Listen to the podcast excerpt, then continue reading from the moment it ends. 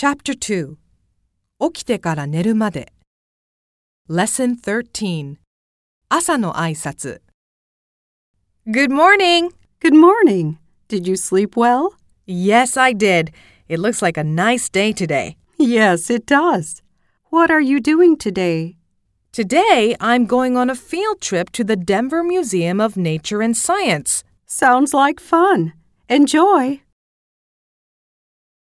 ミニ会話 I overslept!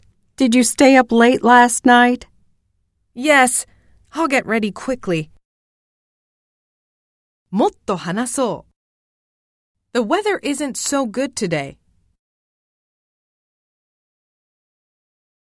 I have a slight headache.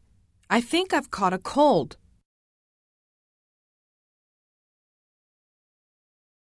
Today I'm doing a science experiment.